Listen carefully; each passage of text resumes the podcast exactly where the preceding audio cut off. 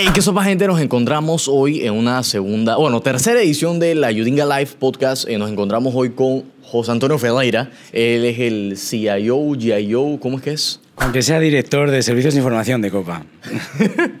bueno, o sea, es como un multiuso para la bajada también. Sí, trabajamos con Big Data Analytics y lo que tenga que ver con datos en general para todo Copa. Ok, hay un tema que mucha gente nos ha preguntado bastante y nos hablan muchísimo en las redes sociales y ya nos tienen bastante hartos a nosotros también de que nos pregunten, que es el tema de que para qué sirven las matemáticas. inserte aquí, por favor, su palabra sucia favorita. ¿Para qué, inserte palabra sucia favorita, sirven las matemáticas o sirve la física o sirve la química? Eso es algo que de verdad yo podría contar y al día yo podría hacer hasta un, hasta un análisis de data de la cantidad de veces que nos preguntan eso. Pero no se preocupen, aquí estamos para responder esa, esa, esa duda de la gente y con gente que sabe el tema y vive eso y come eso como 24-7, diría yo. Sí, mi mujer también. Eh, la, es la que me tiene que sufrir con todo esto. bueno, a ver pero antes de, eso, antes de eso, cuéntanos un poco qué eres, eh, ah. qué haces, eh, primero qué estudiaste en la universidad o eh, si fuiste a la universidad, en qué áreas te has especializado. Cuéntanos un poco el background de quién es José Antonio Fedaira, para que la gente que nos está viendo pueda saberlo. Vale. ¿Cojo el micro? Sí, puedo Vale, yo soy de España, entonces estudié en España en la Universidad de Salamanca, hice ingeniería informática. Creo que la más vieja del mundo, de hecho, la Universidad de Salamanca. No, nos gana la de Oxford por tres años, no es broma. Creo que... Bueno, una fue en 1253, que fue la de Salamanca, y la otra en 1250. 50, exacto, sí. Ah, es curioso. Sí. Entonces, ahí estudié ingeniería es informática. Un porque mucha gente piensa que la universidad más vieja del mundo es la de, eh, la de Salamanca. Sí, no, pero tenemos que ser honestos y darle el crédito a los que son los más antiguos. Pero bueno, pero la más bonita es la de Salamanca. Ah, bueno. Eh, bueno, allí estudié ingeniería informática, la superior, que se llama de cinco años. Eh, y luego ya con los años eh, hice un máster, un MBA en Instituto de Empresa, también en Madrid. Toda mi vida he estado en el mundo de Data Warehouse, Big Data y en los últimos diez años en temas de Analytics, Machine Learning Inteligencia Artificial. Aplicado desde telco hasta banca, y bueno, ahora que llegue a Copa, en, el mundo de los aviones, la aeronáutica y el transporte de pasajeros. Ok, una pregunta, una pregunta que te quiero hacer bastante interesante es, eh, ¿cómo entras tú en este tema de la data? ¿Cómo entras tú al mundo del análisis de data, del procesamiento de cantidades absurdas a veces de, información? Eh, ¿qué, te hace llamar la atención? ¿Qué, fue como ese trigger que, hizo que despertara en ti ese interés de, ok, la data puede ser como el oro del siglo XXI? Vale. Eh, bueno, yo creo que fue una especie como de evolución profesional. Yo empecé con tema de data, carga de datos, profiling, cleaning, toda esa, digamos, preparación de los datos. Evidentemente hablamos de teras de, información. Y, y, siempre esos datos yo sabía que eran siendo consumidos por áreas de negocio. Y mi pregunta era, ¿y estos qué harán con estos datos? ¿Para qué sirven? Y esa curiosidad fue la que me llevó a entrar en un área de marketing analítico, donde ya vi que mi data la usaban para hacer perfilado de clientes, segmentación, forecast. Eh, y me llamó mucho la atención y, y, de ahí en adelante seguí buscando el por qué y el para qué de la data, porque la data está ahí. Lo que pasa es que saber qué data tengo que usar, para qué la quiero usar, eh, cómo la voy a manipular, a transformar y después qué modelos, qué análisis voy a hacer sobre ellos, porque al final hay que accionar. O sea, la gente no se puede quedar en hago un modelo. No, si no lo ejecuto en la vida real, si no es un business case, eh, has perdido el tiempo y el dinero. Entonces también hay que buscar si ese análisis que estás haciendo es viable al final del día. Y, ok, y eso me lleva a una segunda, a una tercera, no sé si cuarta o ya, ya perdí el orden. Pero una pregunta que también hace mucho la gente es, ¿para qué tanta data? ¿Y qué hace uno con esa data cuando ya la tiene, la analiza y la procesa? ¿Cómo, cómo, es todo, ¿Cómo es todo ese tema? se recogen cantidades absurdas de data, cómo se procesan, cómo se analizan, cómo uno determina qué data sirve y qué data no sirve. Eso es tal vez lo más, mm. lo más interesante de todo. Y ahí puede que ir entrando el tema de las matemáticas también. Bastante. Eh, bueno, respondiéndote por trozos todo lo que has dicho. Sí, guardamos cantidades increíbles de información, pero negocio y tecnología tienen que ir de la mano.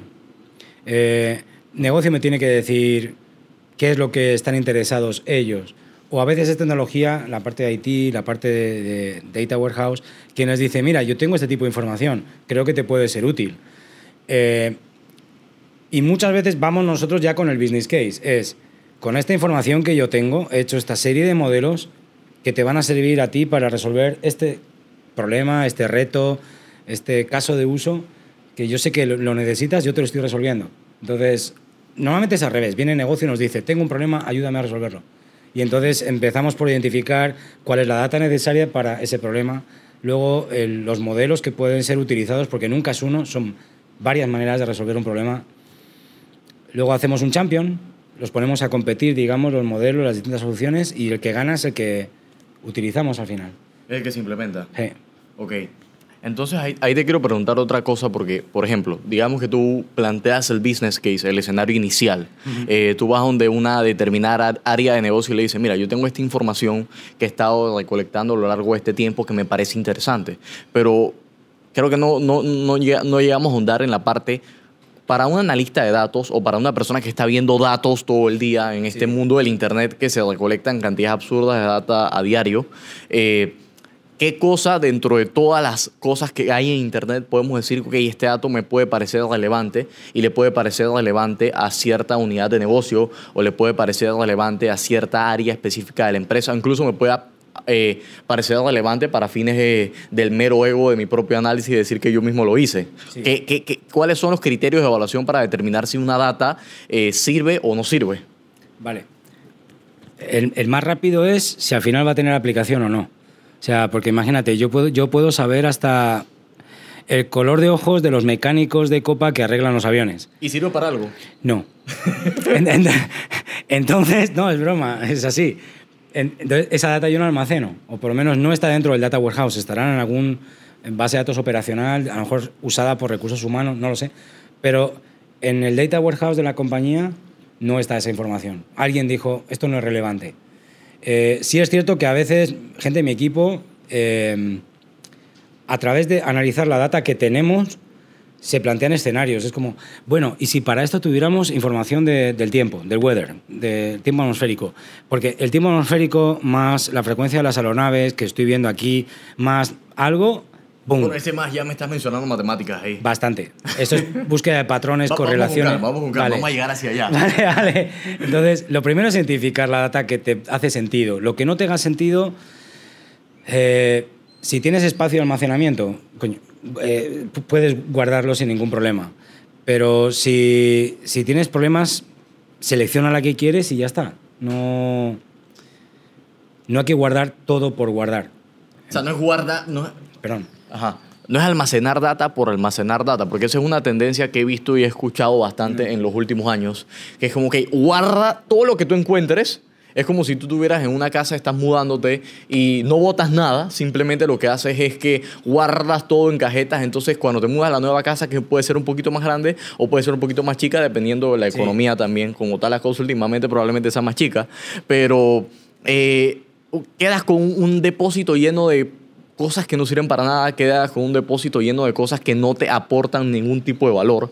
Entonces, el tema es ese. Cuando ustedes generan estos criterios como para discriminar esta data me sirve o esta data no me sirve, una vez ya tienen la data que les sirve, cómo es el proceso, cómo, cómo generan ese primer modelo inicial. Que ahí es donde entra lo que te quería preguntar en la parte de las matemáticas. Que la gente dice que las matemáticas no sirven, que las matemáticas no se aplican para nada, pero para cosas, y creo que operaciones muy sencillas en el fondo, no tan, tan, tan, tan, tan, tan, tan complejas como que transformada de la plaza en de Fourier de tiempo discreto en el estado cuántico astronómico del tiempo. Ok, sí, eso es un problema que vas a ver en la universidad probablemente, pero no creo, pero no creo que vayas. Bueno, sí, en muchos casos se aplica en la vida real, pero tal vez no sea como el pan de cada día o dependiendo del área. ¿Cómo es ese proceso de modelado una vez ya ustedes tienen la data en específico, de que ya tienen y ya saben, ok, estos son los factores que yo quiero analizar y yo quiero generar un resultado? cómo ustedes elaboran ese modelo inicial, cómo lo hacen, la parte tanto matemática, tanto como la parte haciendo la mezcla con el negocio directamente, mm. que es lo que mucha gente también piensa, que las matemáticas y los negocios no tienen nada que ver una cosa con la otra, pero puede que sí, y la realidad es que, bueno, tú me lo dirás 25 veces mejor, ¿tiene o no que ver las matemáticas y los negocios? Eh, no tendría sentido el uno sin el otro ahora mismo. A lo mejor hace años podrían vivir de manera independiente. En la actualidad, eh, las matemáticas son las que ayudan precisamente a sacar ese oro de las toneladas de data que tenemos. Entonces, eh, supongo que la gente sabe que para sacar una pepita de oro hace falta como casi remover tres toneladas de tierra y procesarlas. Lo mismo es igual, con la data tenemos un montón de data y es la matemática la que nos ayuda a depurarla y encontrar realmente el oro dentro de esa data. Entonces, el ciclo, digamos, cuando ya he respondido a tu pregunta, eh, ya tenemos identificada la data, digamos, target. A partir de ahí empezamos con los procesos de preparación de la data, eso es lo primero. Eh, normalización de la data, eh, homologación de la data. O sea, que primero, ¿qué es normalización y qué es homologación? Ah, perdona. Normalización, por ejemplo, es cuál va a ser el tratamiento que demos a los datos nulos. ¿Van a tener un valor o los dejamos en nulo? O, Ceros o unos, por ejemplo. Por ejemplo. O, sí, o por ejemplo, imagínate, estamos trabajando con datos de ciudadanos panameños. Evidente, puede ser que alguien no tenga puesto país de nacimiento, pero puedo decir, bueno, by default es Panamá. O sea, porque a veces eh, la data que está demasiado vacía, luego los modelos que corren sobre esa data demasiado vacía, no son eficientes. Entonces hay que, digamos, completar los huecos, los espacios.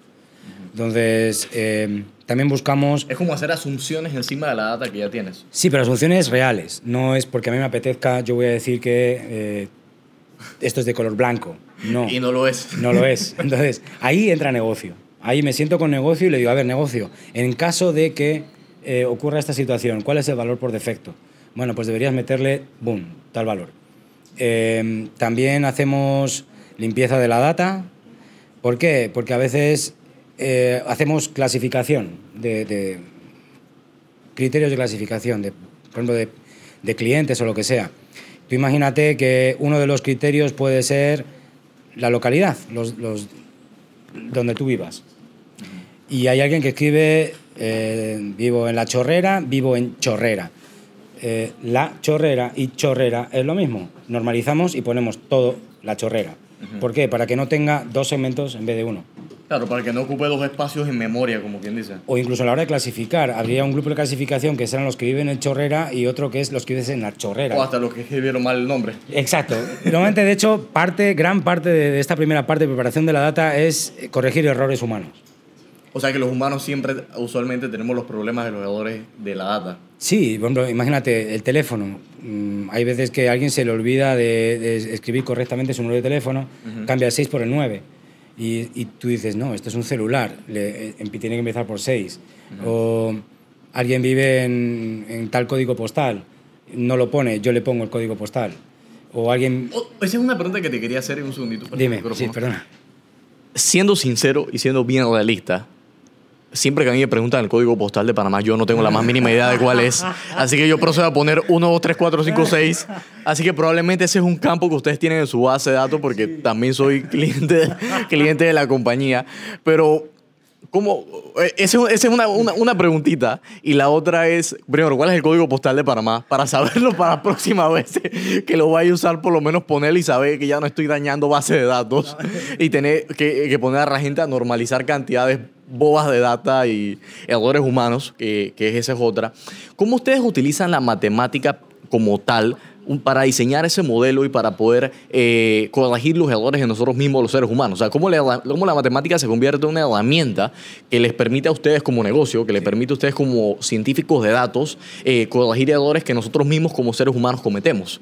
O sea, qué aspectos, qué áreas o qué cosas puntuales, por así decirlo, a nivel estadístico utilizan para, para, para, corregir errores humanos. Vale. Eh, bueno, ahí básicamente lo que buscamos son outliers. El proceso técnico, así, si nos ponemos técnicos, técnicos, se llama data profiling. Y la búsqueda fundamental es outliers. Por ejemplo, yo tengo. Ah, espérate, ¿cuál es el código postal de Panamá? La verdad es que no. no, ahí me has pillado. bueno, tendría que ir a por mi tarjeta de visita, que en la tarjeta de copa viene el código postal, por menos de Costa del Este, pero lo siento. como eso va por, por, por, distrito, sí, por área. Seguiría asumiendo que es un 2, 3, 4, 5, 6. Sí, tú pon 1, 2, 3, 4, que yo te digo que yo, por lo menos nosotros la normalizamos. Si tenemos tu dirección, eso la podemos arreglar. Eh, y respecto a encontrar, por ejemplo, direcciones, el 1, 2, 3, 4 tuyo, por ejemplo. Al hacer data profiling sobre el código postal, podemos inferir. Son reglas de inferencia, que todos empiezan, me lo voy a inventar, 0,9 algo. Entonces decimos, vale, 0,9, agrupamos y vemos que hay outliers, hay algo que no empieza por 0,9. Vamos a analizarlos. Entonces a partir de ahí establecemos patrones y reglas de identificación y su acción, digamos. Si empieza por 0,7, le tienes que meter 0,9. Es, eso es un data profiling, es simplemente buscamos raros, no, no buscamos, eh, buscamos datos extraños, datos diferentes a la media. O sea, básicamente si tuviéramos que tener una curva de Gauss, lo que buscamos son los Los extremos, de, la curva de, Gauss. Y ahí te hago una pregunta inmediatamente. No me hables de covarianzas, por Dios, no es broma. No, no, no. o de prueba de hipótesis también puede ser. A.B. testing. No, ok. Bien, te lo pongo desde este punto de vista. Usualmente también en estadística se maneja un concepto eh, bastante normalizado que lo enseñan los profesores en la universidad, te enseña y sale en la mayoría de los libros de estadística, pero que creo que no aplica mucho para lo que acabas de mencionar, que es el tema de que cuando tú notas un dato extraño o un dato que altera el promedio, que altera la media, simplemente lo eliminas para que no te altere el promedio. ¿Por qué en el data science y en, o el análisis de datos lo que se hace es prestarle atención a ese dato extraño o a ese dato raro que en un análisis estadístico común y silvestre lo que hubieras hecho es descartarlo porque esto me está dañando a mí mi, mi, mi- mi- muestra, me está dañando mi, mi covarianza, me está dañando mi desviación estándar, me está dañando mi promedio. ¿Por qué ustedes sí lo toman en cuenta estos datos raros? ¿Qué le dicen a ustedes esos datos raros? Bueno, a veces los, ratos, lo- los datos raros son precisamente donde está la mina de oro. O sea, es, eh, por ejemplo, frecuencia de vuelos. Nosotros, tenemos perfilado de pasajeros, por ejemplo. Entonces, digamos que hay un vuelo que tiene un perfil determinado de pasajeros. Es como...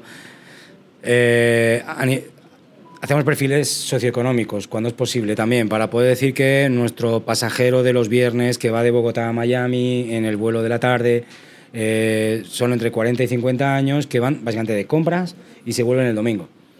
O por ejemplo la gente que viaja a Orlando probablemente vaya a visitar a Mickey Mouse. Sí, pero ahí ya tenemos otro perfil, que es si viaja en familia o no, y el tamaño de la Ah, familia, ok. etcétera. Pero eso sería bueno. Tú imagínate que de repente eh, te estás dando cuenta que un perfil asociado a un destino, el perfil cambia. Y esto es real. Situación real. Tenemos una curva de distribución de edades. Ajá. Eh, y entonces dice- Tienes la curva de Gauss, estás pero trabajando los por, e- sí, por edades y de repente Entonces, vemos que ¿qué la curva se me mueve. quintiles? Por sí, quintiles. percentiles. Más que. No, Ok. no, no tan, tan exacto como un quintil, pero. Ok.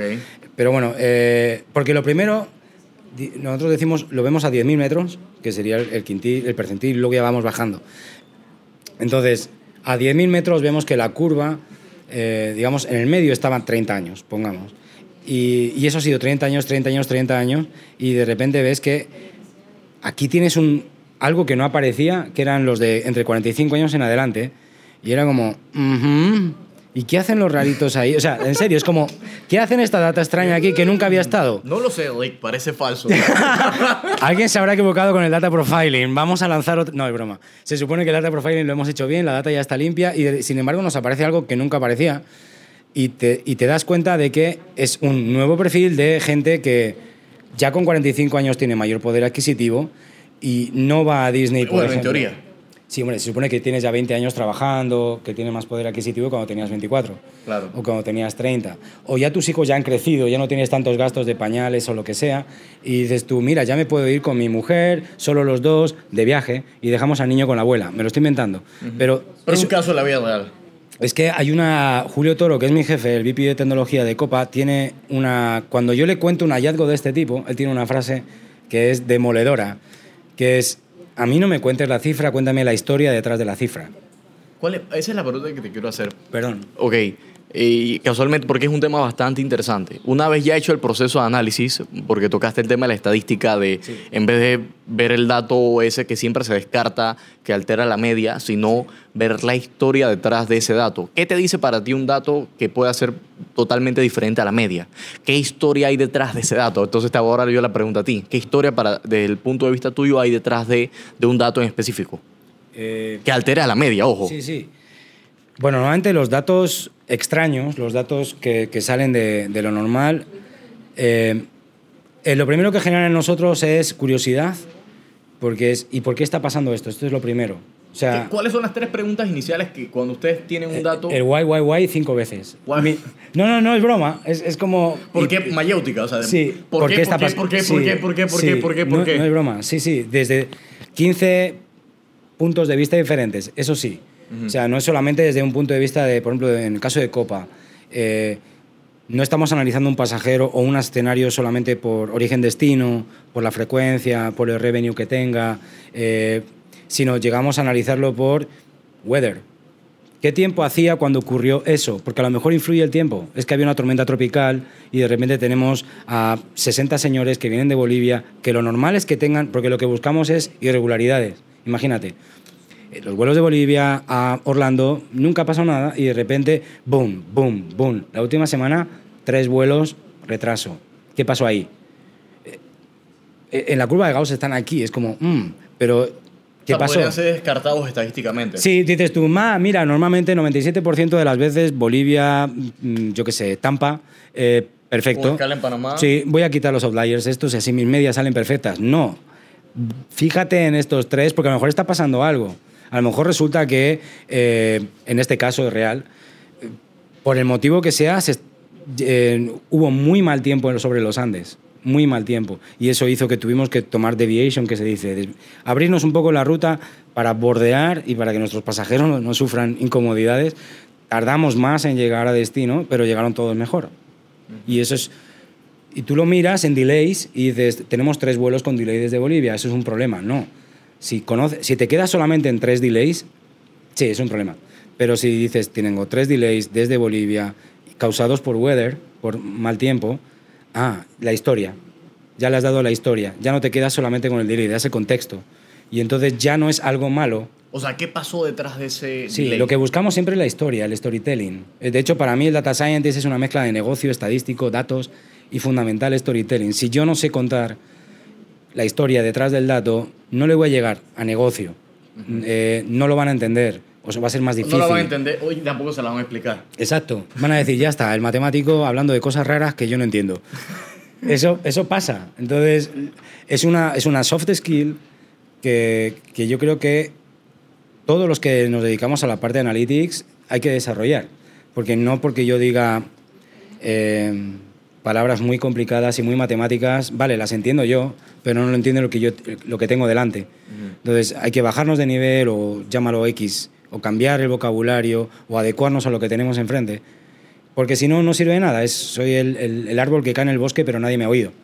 Entonces no, no sé si ha caído o no ha caído. Y esto es igual, he hecho un descubrimiento. Es como, es como un árbol de Schrödinger. 50% de Correctamente, ¿está el gato muerto caído. o no se ha muerto? No, no, 50% Bueno, en este caso de caído. probabilidades de que el Sí. árbol se haya caído o no se haya caído, Exacto. pero no sabes si se cayó hasta que descubras y vayas al bosque. Sí, y ahí seguramente estás con la navaja de Ocan y como has cambiado el entorno, el árbol se ha desintegrado. O sea, también nos podemos poner así con paradojas. Pero no, el tema, no, de verdad, el tema para nosotros, una vez que hacemos un análisis de algo y hemos descubierto un algo, un patrón, un forecast, un algo, no es decirle a alguien, lo hice con series de Fibonacci o lo hice con Markov o cosas así raras, y, porque el otro se te queda mirando con cara de póker. No, Ok.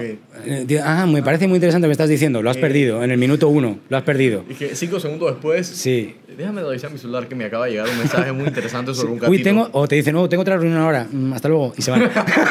Eso pasa. No, tienes que, tienes que captarle. Ya, eh, te quiero interrumpir un segundito porque esto es una cosa bien interesante. ¿Cómo la matemática sirve para contar historias? Porque ya mencionaste el tema de, ok, tienes un retraso por, por el caso que mencionaste, el vuelo de Bolivia eh, con escala en Panamá y va hacia Tampa o va hacia Sí. Estados Unidos o va hacia cualquier lugar. Bueno, de- tienes punto A, punto B, el, que es el, inter- intermedio, el sí. hub de las Américas, y tienes el punto C, que es el destino final del pasajero. Entonces, como cuando ya tú cuentas la historia y ya sabes qué fue lo que pasó detrás de, esa, de todo eso, ¿cómo tú haces para poder explicárselo de una forma? Ok, toda esta historia la armaste con matemáticas, porque al final fueron estadísticas, fueron datos. Fibonacci, Markov, eh, covarianza, varianza, prueba hipótesis, A-B testing, o sea, todos estos co- conceptos complejos que a veces vemos en la escuela, que a veces vemos en la universidad, no sabemos por qué, no sabemos muchas veces la aplicación de ellos, pero cómo tú a partir de eso armas la historia que ya le presentas a una persona que tal vez no tenga esa formación científica o esa formación académica para entenderlo, eh, cómo, cómo tú nadas esa historia, una historia matemática, por así decirlo. Eh, bueno, yo creo que lo primero que hay que hacer es entender a negocio, o sea, ser políglota. Em, yo tengo un equipo de personas y digamos que lo tengo dividido a mi equipo por especialidades, por áreas de negocio, para que cada uno, cada uno de ellos pueda aprender el idioma de ese área de negocio al que le da servicio. ¿Por qué? Porque tienen que hablar el mismo idioma. Em, entonces, lo primero es aprender el idioma del otro. Montar la historia, mi truco particular es, se lo cuento a alguien que no tenga absolutamente idea de nada, y si esa persona... O sea, que no sepa nada de matemáticas, nada de Ni siquiera del caso de uso. O sea, o sea, casi aleatoriamente a alguien de la calle le digo, mira, eh, ¿qué te parece si te... Tienes, cinco, tienes un segundo para hablar. es una encuesta. No, no, pero es verdad. Eh, en, mi caso uso amigos. Amigos que no tienen nada que ver con mi mundo. Y, yo les digo, mira, es increíble, estuve el otro día analizando estos datos y esto es lo que he encontrado y creo que, porque siempre es lo que he encontrado y después qué es lo que voy a hacer si encuentro y no hago nada, es inútil todo mi esfuerzo anterior. Entonces es, he encontrado esto, lo interpreto como esto y voy a hacer esto. ¿A ti qué te parece? Si no lo he perdido, si me ha seguido el razonamiento, entonces es que estoy preparado para ir a negocio y proponerlo. Si en algún momento me dicen, no te he entendido desde que has dicho hola, todo lo que venga después. entonces ahí digo, vale, tengo que refinar el mensaje, lo tengo que simplificar, lo tengo que dejar más claro. Pero también te digo, eso es, primero te digo, es hablar con, con negocio y entender su, su, lenguaje y después practicar, no es broma, practicar. A mí me ha tocado hablar con gente que yo supongo que es técnica y por el motivo que sea no les he enganchado. Y con negocios peor todavía, tienes que, de verdad, prepararte la presentación. Y ahora entonces, ya, ya yo creo que estamos ya un poquito pasados de tiempo, pero eh, te quiero hacer una pregunta final que va justo con lo que habíamos conversado en, al inicio del podcast, al inicio de la, de, de, la, de la transmisión, que es el tema de mucha gente dice que las matemáticas no sirven para nada, que las matemáticas porque creo que también hay, hay, voy a hacerte dos preguntas simultáneamente. La primera es, ¿tú crees que la forma en la que se está enseñando las matemáticas y la ciencia en las escuelas es ya es una opinión personal, ojo, eh, es la forma adecuada y que se adapta al mercado, a las necesidades que tiene el mercado laboral hoy en día, o al mundo allá afuera, mejor dicho, para los pelados que quieran hacer cosas de emprendimiento, para los que quieran hacer sus propios proyectos, para los que quieran hacer sus propias cosas. Eso por una parte. Y la segunda es, ¿qué consejo tú le darías a un estudiante que puede estar en escuela secundaria o puede estar en la universidad y está viendo todos estos temas de matemáticas y piensa que no tiene futuro en esto, que no, esto, no les, esto no sirve para nada, que esto no le gusta? ¿Qué tú le dirías como para en pocas palabras, levantarle ánimo y decirle, ok, ok, ok, ok, esto que estás viendo en verdad sí tiene un poquito de sentido y lo más probable es que lo vaya a usar incluso aunque no te vayas a una rama científica. Sería como un mensaje final y no sé si quieres agregar algo más después de eso. Vale, gracias. Eh, bueno, em, tu primera pregunta es sobre el sistema educativo. Claro. Em, en general, yo llevo bastante un año en Panamá. Eh, pero he vivido en casi en 32 países. Este es mi 33 país. Em, eh, buenas. Bueno, la realidad de todo esto es que se nos olvidó que la cámara tenía un límite de grabación de 30 minutos, así que evidentemente no pudimos terminar de grabar el podcast con José Antonio Ferreira. Y porque lo pusimos a grabar unos minutos antes y no llegó al tiempo que era la cámara. Y no nos dimos cuenta sino hasta cuando terminamos, la, cuando terminamos de grabarlo. Pero básicamente les resumo las respuestas a las dos preguntas que le hicimos a este a este José Antonio Ferreira, el CIO de Copa, el Chief Information Officer. En la primera le preguntamos un poco acerca del sistema educativo, que él sentía de que si la, eh, el sistema educativo actual respondía a las necesidades del mercado, si él sentía que la forma en la que se transmitía, la forma en la que se estaba enseñando y se estaba llevando el conocimiento era la más apropiada. Y él básicamente nos respondió de que, por ejemplo, cuando él estaba en, la universidad y cuando él le, tocó salir al mercado laboral, él se dio cuenta que existía una brecha por completo. El, que el 80% de las cosas que él aprendió en la universidad nunca las volvió a utilizar más nunca en el trabajo porque ya estaban desactualizadas. Entonces él cree que debe haber una mayor correlación tanto con la empresa privada como con lo que vendría siendo la universidad y que la empresa privada se debería involucrar mucho más en lo que sucede a diario en las universidades para que los estudiantes no, no, no, no tengan esa brecha grandísima que existe entre una vez salen de la universidad o quieren emprender o quieren comenzar con un trabajo o quieren hacer algo nuevo o quieren hacer las cosas de una forma diferente. Esa fue la primera pregunta. En la segunda pregunta le hablamos acerca un poco de las matemáticas, que le dieron un mensaje a todos esos pelados que siempre tienen problemas con las matemáticas, que las odian, que las detestan, que no les gustan. Y él nos mencionó lo siguiente, matemática es sinónimo de competitividad en el siglo XXI. La realidad es que las matemáticas, el análisis de datos, el análisis de todas estas tendencias, el procesar infinitas cantidades de variables les permiten a las empresas mantenerse competitivas y siempre ir un paso más allá de la competencia, siempre ir un paso más allá, incluso a nosotros como seres humanos como tal. Temas como la estadística, temas como la varianza, temas como hasta las cosas más básicas, la aritmética, el cálculo, al final todo en nuestra vida es matemáticas, toda nuestra vida es ciencia, toda nuestra vida son números y como tal los números son parte de todo, de todo no podemos estar abstraídos de todo esto. Él dice que tal vez la forma en la que nosotros lo transmitimos, la forma en la que se transmite usualmente el conocimiento científico, el conocimiento matemático, es la que debe ser cambiada, es la que debe ser mejorada y debe ser ampliada para que una mayor cantidad de personas puedan comprenderlo y sientan que la matemática, sientan que la ciencia de verdad tiene una aplicación a la vida cotidiana que es tal vez lo más importante. En este caso, queremos dar las gracias a toda la gente de Copa, a Copa Airlines, a José Antonio Ferreira, el Chief Information Officer de ellos,